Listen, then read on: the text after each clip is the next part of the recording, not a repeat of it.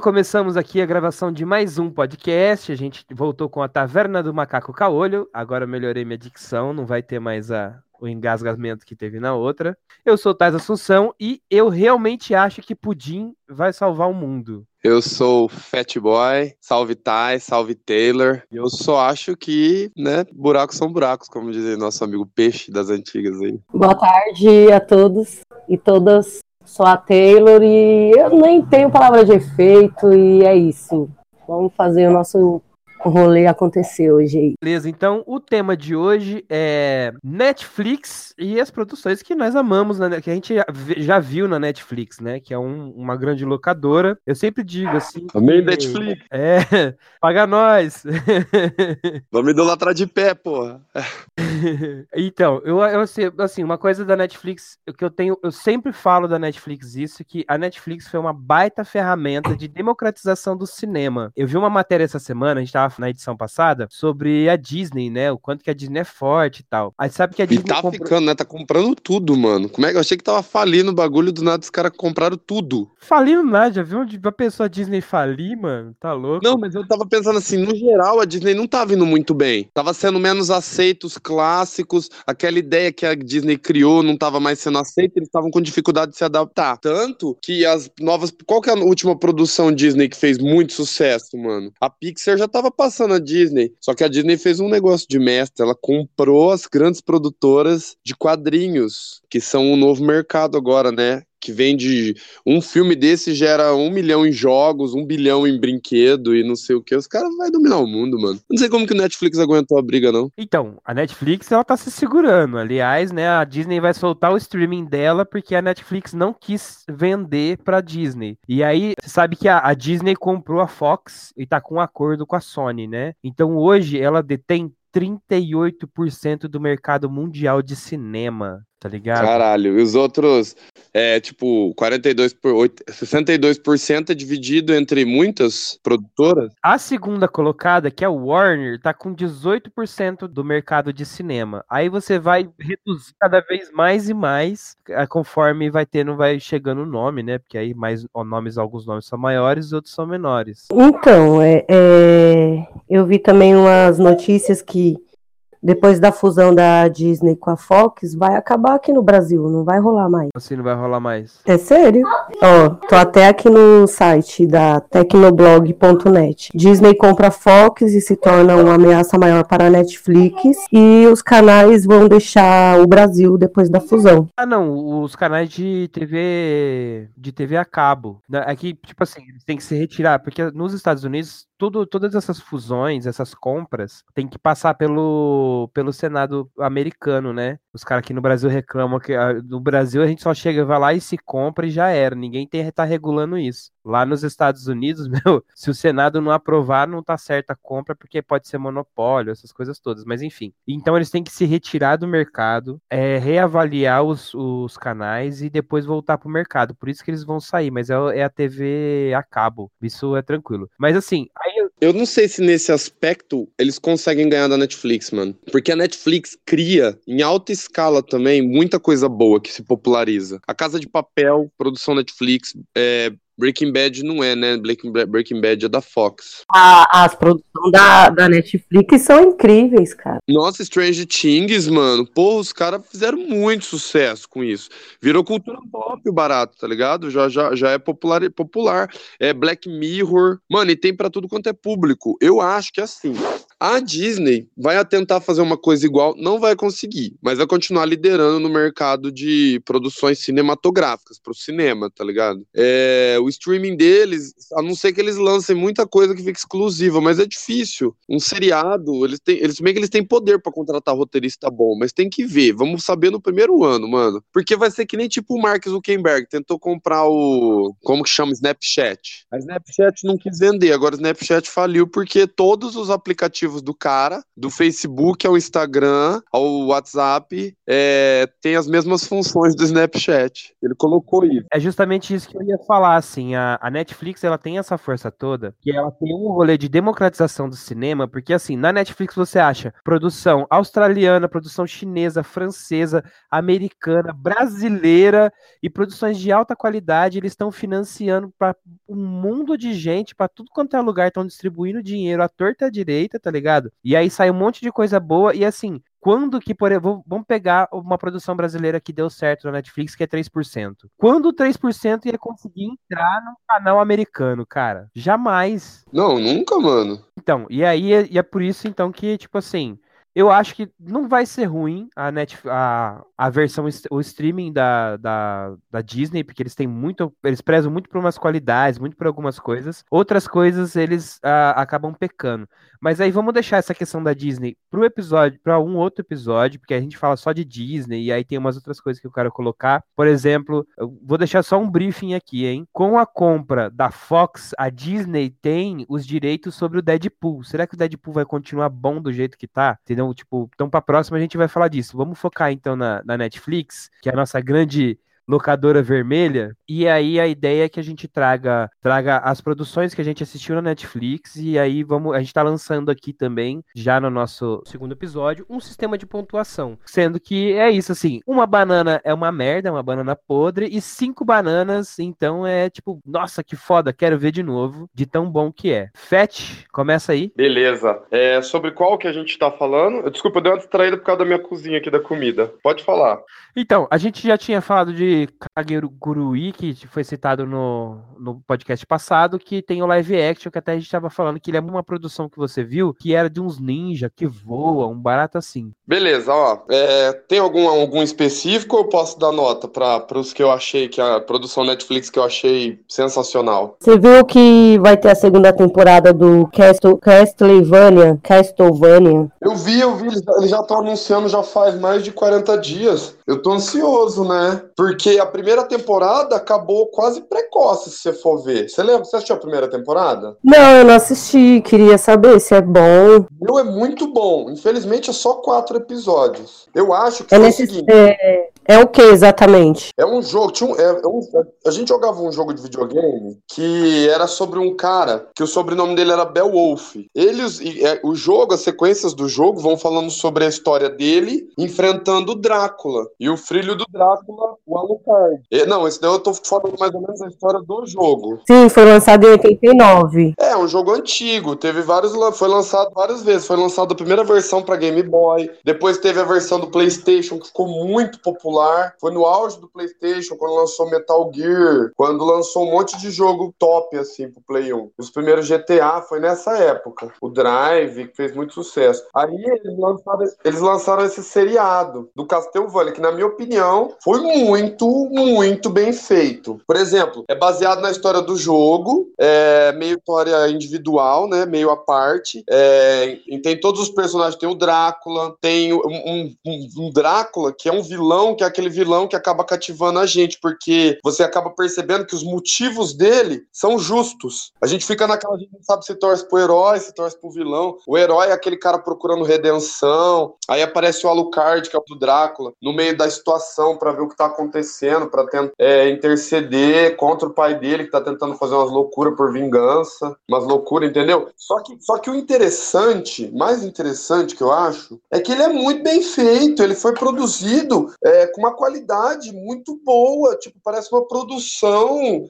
do, do estúdio top japonês, foi muito, muito bem feito. E por ele ser é. bem feito, eu acredito que saiu muito caro para eles. Por isso que eles lançaram só quatro episódios, porque eles iam avaliar como que ele fez, qual que foi, quatro episódios não sairia tão caro, por, apesar de ser bem feito. Eles avaliariam perante o público a aceitação do público, para ver se valeria a pena investir mais numa temporada maior. Mas eu só vou saber se essa teoria tem fundamento na segunda temporada, se for mais do que quatro episódios. Ou se eles vão ficar lançando de picadinho. É, aqui não, não tá falando se são só quatro episódios ou não. É, É, não, vai ter que, vai, vai ter que assistir no. Eu vou ter que assistir quando sair a segunda. Eu tô esperando, vamos, vamos. Eu vivo, às vezes me decepciona a Netflix. Só aquele Samantha lá. Nossa, que coisa chata, mano. Produção nacional, é o tema muito bom para ser explorado, tá ligado? É, é uma ex-atriz Mirim, atriz Mirim não, apresentadora, volta ao, tenta voltar ao estrelato e não consegue, porque os outros só lembram ela,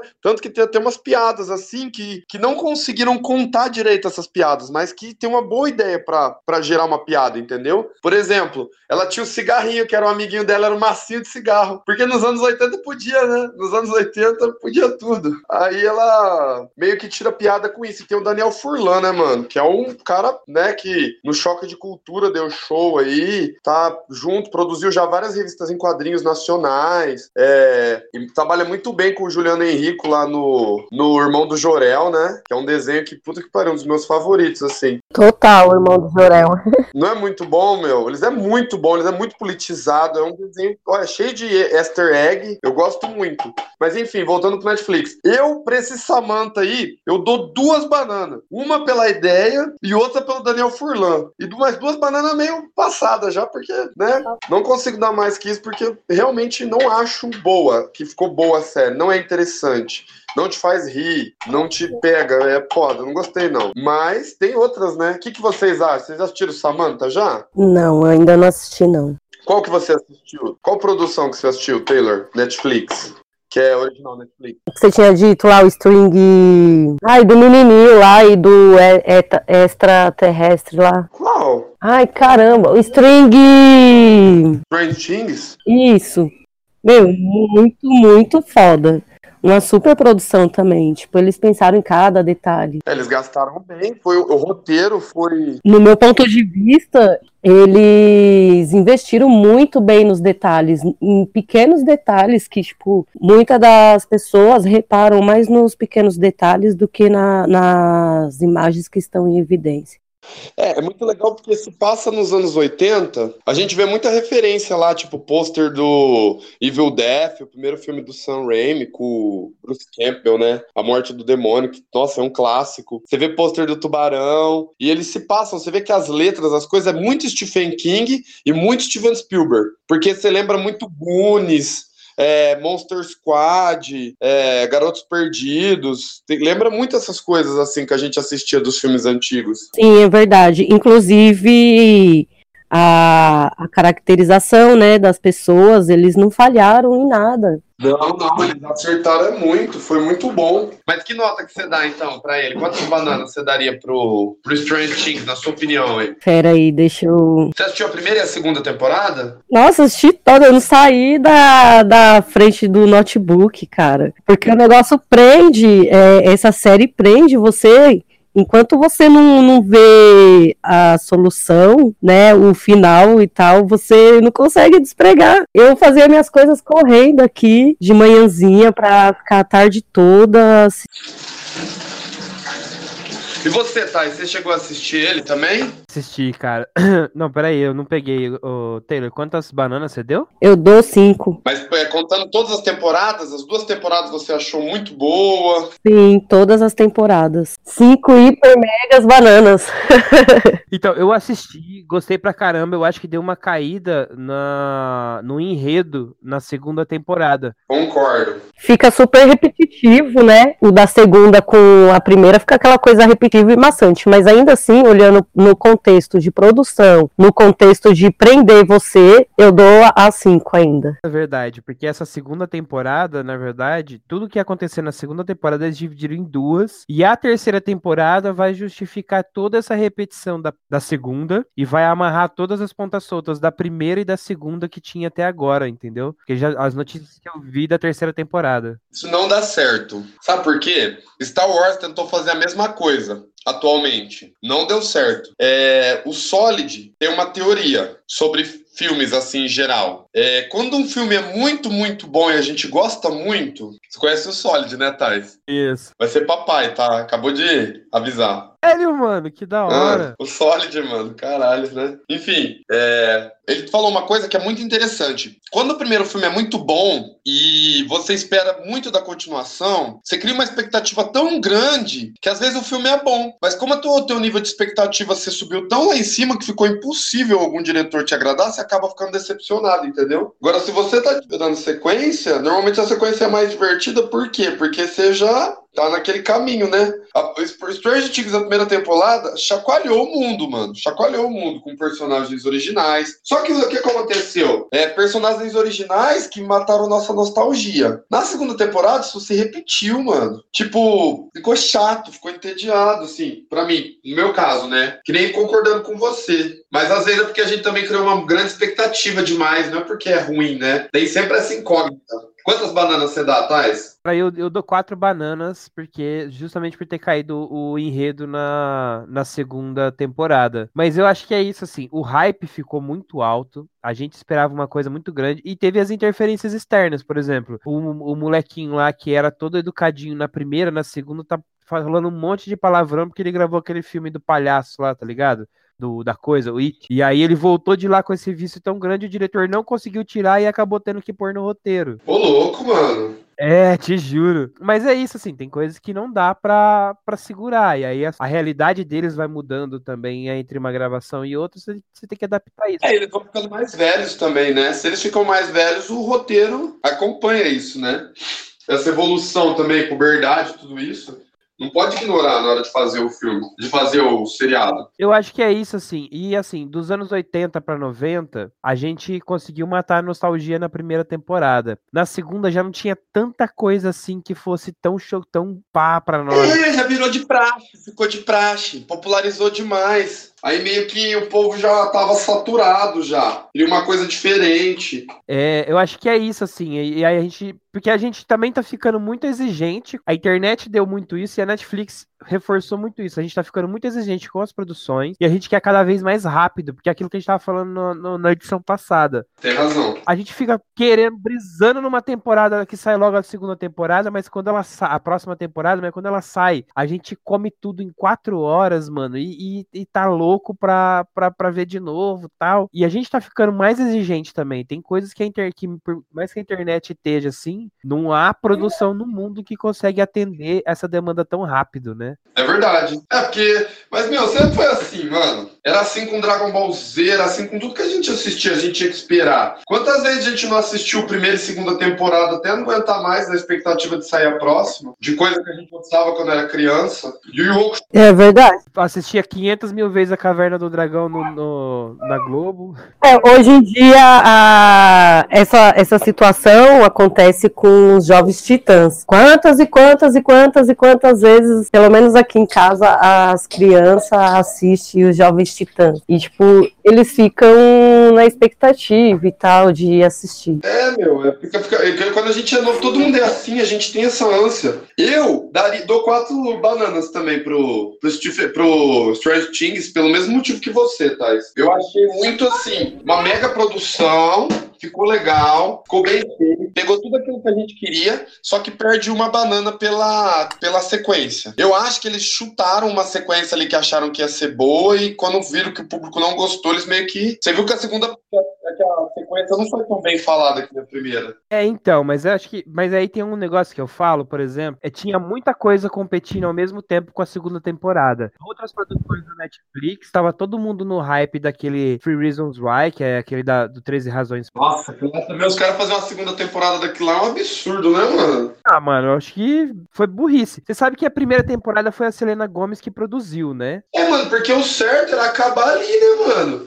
Todo mundo ia ser levado à justiça e, e era para dar essa noção, né? É, então, era bem isso, assim, era pra, pra, trazer, pra chocar o povo e trazer esse assunto à tona, assim, aí fica meio, aí a segunda temporada, eu te juro que eu nem assisti, eu nem posso falar da segunda temporada. É aquelas coisas que acabam bem, e pra 13 razões de porquê, que nota vocês dariam? Free Reasons Why, eu, eu dou quatro bananas também, porque assim, eu acho que a forma, a forma como foi abordada foi bem original, tem um roteiro bem legal, Aquele moleque, ele tem uma atuação muito boa, apesar do, do, do da personagem dele ser uma bosta que é aquele o, o que é o principal, sabe, que fica correndo atrás da, de descobrir a verdade. Ele, o, a personagem é muito sem sal, sem açúcar. E ele é o único cara.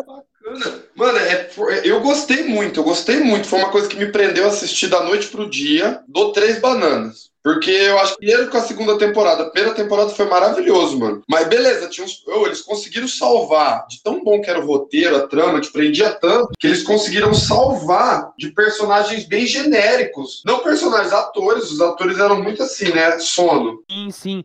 Mas é isso que eu tô falando, assim, aquele, o menino que fez a. que era o, o o protagonista, que ele tava ouvindo, recebeu as fitas, tava ouvindo, a personagem dele propositalmente já era uma personagem que era para ser morta, que não era para ser. Mas ele foi tão bom que ele conseguiu dar o drama, conseguiu dar o negócio, porque ele é bom. Aí você tem, por exemplo, o cara que é o, o moleque que é o estuprador, eu já achei ele uma bosta, mano. E o ator é bom, tá ligado? E aí é mó engraçado, porque assim, ele faz papel de estuprador naquela. na, na série do Free Reasons Why, depois ele aparece como estuprador lá no. na série do Preacher, ele, ele aparece como estuprador lá no inferno. Devia, mano, os caras devem ter usado essa sacada às vezes. Eu acho que foi assim, porque é o mesmo cara, ele é estuprador, só que lá, por exemplo, lá ele tá muito bom, sabe? A personagem dele lá é boa. E, tipo, eu sei lá, tipo, então eu acho que a série ficou meio assim por conta disso. Mas ela tem uma pegada muito pesada, assim, que é tipo essa abordagem do bullying e o quanto que isso faz as pessoas levar a depressão até chegar ao suicídio, né?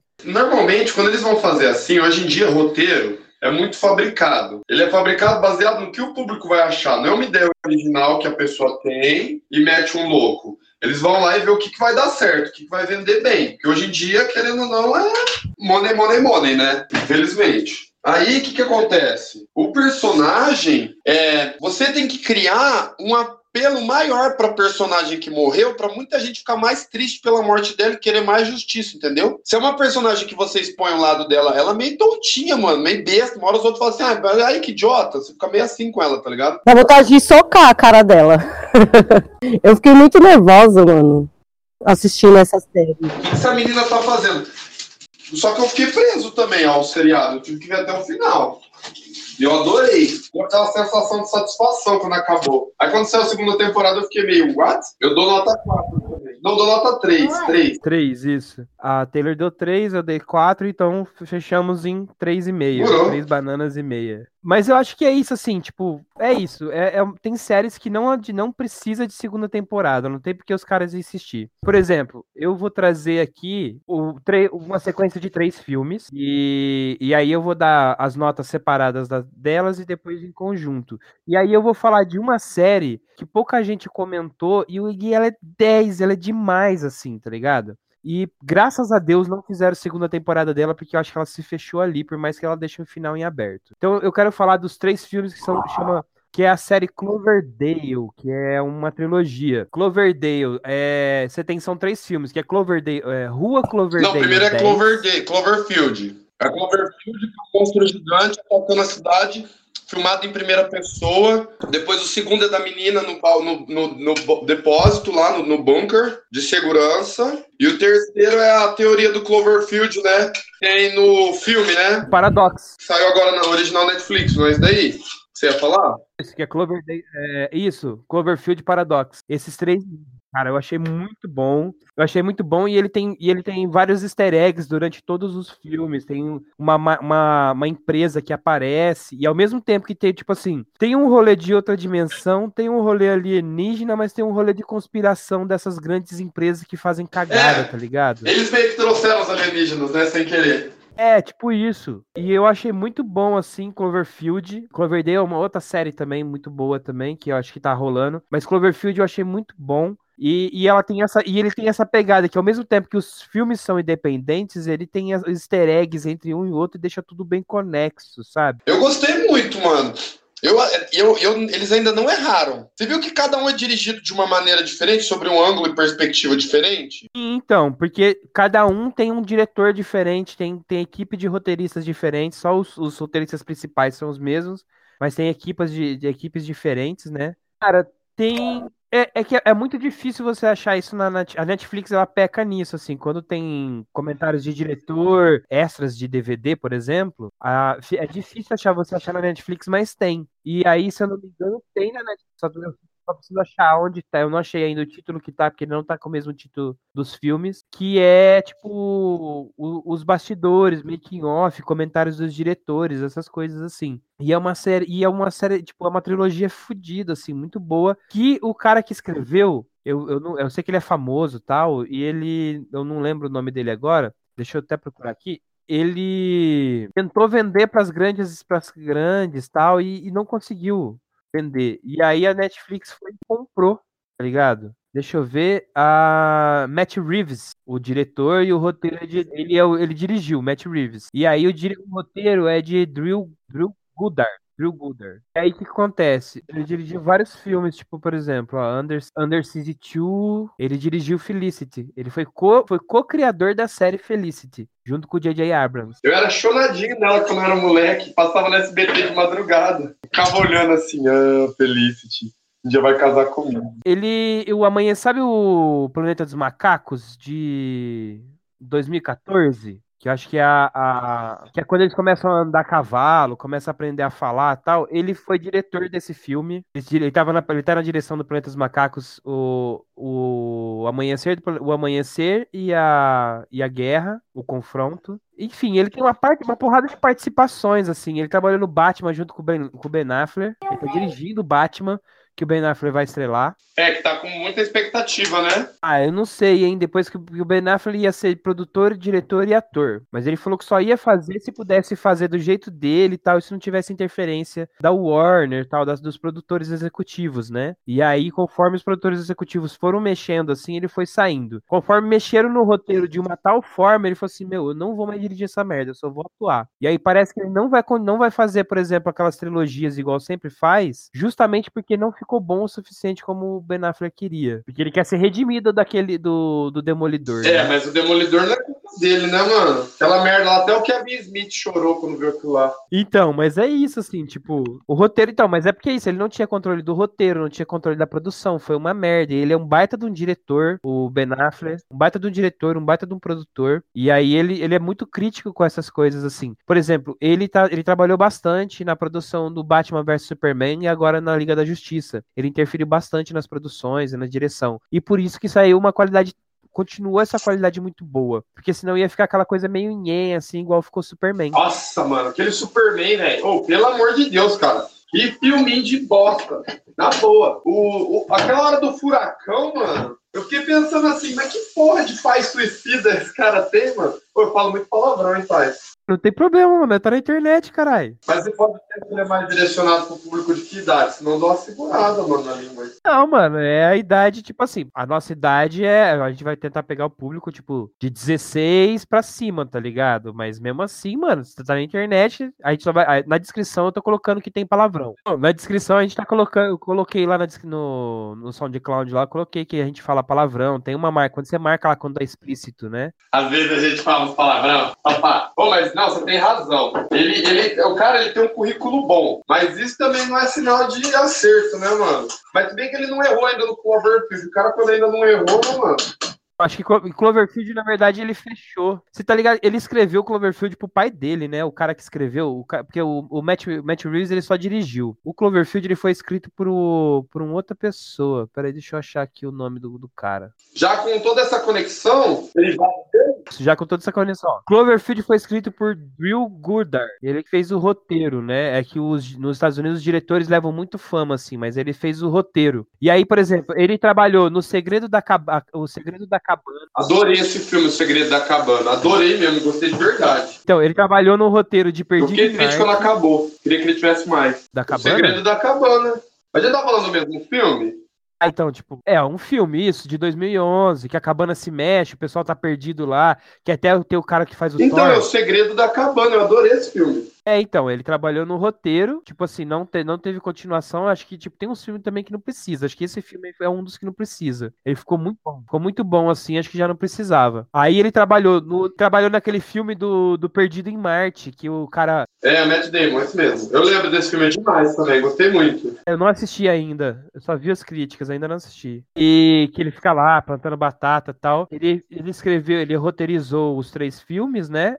E, e, e, foi o principal roteirista do Cloverfield Monstro. E aí, vai vendo, ele é roteirista da série do Demolidor da Netflix. Ah, interessante. O que, que você achou da série do Demolidor? Eu também gostei muito, mano.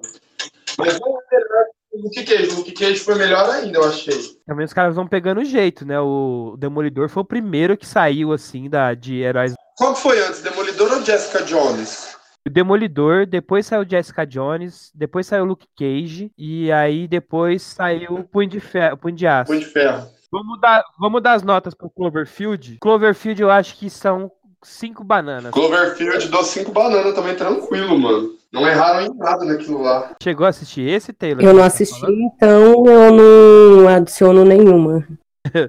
Então fechamos em cinco bananas aqui pelo consenso geral. Uma outra série que eu quero trazer, antes da gente falar do, dos heróis, e a gente vai falar, eu quero muito falar deles. Vocês já assistiram uma série que chama D.O.A. D.O.A. Que é uma mina que, ela, é, que ela, ela some, ela desaparece, e quando ela desaparece, ela tava cega. E aí quando ela aparece de novo, ela tá já enxergando. Já vi já o trailer, a chamada desse. Nunca assisti. É original Netflix? É original, não sei se é original Netflix, deixa eu ver aqui, eu acho que é. Netflix, original Netflix. Ele, então, qual que é o roteiro desse? É isso, é a menina é sequestrada e ela vai ela é presa numa casa com outras pessoas que foram sequestradas e essas pessoas foram escolhidas por um cientista meio doidão lá por uma, por uma questão específica. E aí, quando ela, se, ela, ela foi sequestrada, ela, ela era cega e ela é cega de nascença, tá ligado? Quando ela volta do cativeiro, e a série já começa com ela aparecendo alguns anos depois, acho que dois anos depois, ela, ela, ela aparece, ela aparece, ela tem, ela aparece enxergando de novo, ela tá enxergando, e aí todo, todo mundo fica aquela loucura, porque ela não só tinha assumido, como ela apareceu enxergando, e aí a galera não sabe o que tá acontecendo tal, e ela tá toda reclusa, não fala com ninguém. E eu tô vendo aqui uma coisa bem legal que, tipo, me assusta, mas é bem legal que e parece que em novembro do ano passado foi anunciado uma possível segunda temporada dessa série. Mas eu, eu dou eu dou quatro bananas para essa série. Me dá, me, dá uma, me dá uma noção maior dela, que agora eu senti interesse. Pra eu, pra eu, sem dar spoiler, você consegue? Não, sem dar spoiler não dá, cara. Porque, tipo, logo no começo ele já começa a entregar o porquê que. Mas é isso, assim. A menina foi sequestrada. Ela, ela, ela tem um rolê que ela vai procurar algumas. Ela vai procurar uma pessoa que ela, com quem ela troca cartas. É, ou ela acha umas cartas, eu não tenho certeza. Mas ela vai procurar uma pessoa. E aí essa pessoa sequestra ela. E essa pessoa é tipo um cientista, um professor de faculdade. E ele já tinha sequestrado outras pessoas também, tá ligado? E prendeu todas essas pessoas da, no, no porão da casa dele. Um porão meio maluco lá. ele faz experiência com essas pessoas porque ele quer provar uma, uma teoria. É aquele vilão que cativa a gente, que a gente fica pensando, hum, mas esse cara pode ter razão. Sim, sim, ele é daqueles vilão que, tipo, você fica com dualidade, tá ligado? Que você fala, pô, o cara não é tão ruim assim, ele tem uma motivação. Ele tem um porquê de fazer Entendi. aquilo. E, e aí, e aí o que, que, acontece? O, quando ela volta, ela volta. Ela, ela volta enxergando. E aí tem uns moleques da, da, que são um moleque que é vizinho dela lá, junto com os amigos da escola, é, começam a meio que espionar ela tal. Porque tem aquelas lendas que começa a parecer que a pessoa é amaldiçoada, a pessoa bruxa, não sei o quê. E os moleques se desafiam a lá espionar ela. E aí eles acabam fazendo amizade com ela. E aí ela. E aí então a série é ela narrando tudo o que aconteceu para essas ah, crianças. Ah, entendi. Entendeu? E tem todo um porquê de e, e, vai chegar um porquê de de fato ela tá ela tá contando isso para essas crianças, de tudo que tem todo um porquê de ligação do, do, do, que essas coisas aconteceram. E até a professora deles, ela em determinado professora dessas crianças em determinado momento se enrola na trama, tá ligado? E aí vai vendo. É uma criança um nova? Não, ela é adulta, cara. Ela, ela fugiu, tipo, quando ela desapareceu, ela devia, devia ter 16, 17 anos. Mas quando ela volta, ela já é adulta, tem acho que 19, 20 anos, ou mais de 20 anos, não sei. Ela é criança, não. Ela é, é. As cenas que mostram ela criança é porque ela é cega de nascença. Então, tipo, eles têm que contextualizar isso. E né? ela te prende a trama? Prende, prende. É muito bom, tipo, porque, tipo assim. é aquela, é aquela série que começa lenta e ela vai ganhando. Vai ganhando. Tem no ritmo, Netflix? Né? Porque ela tem.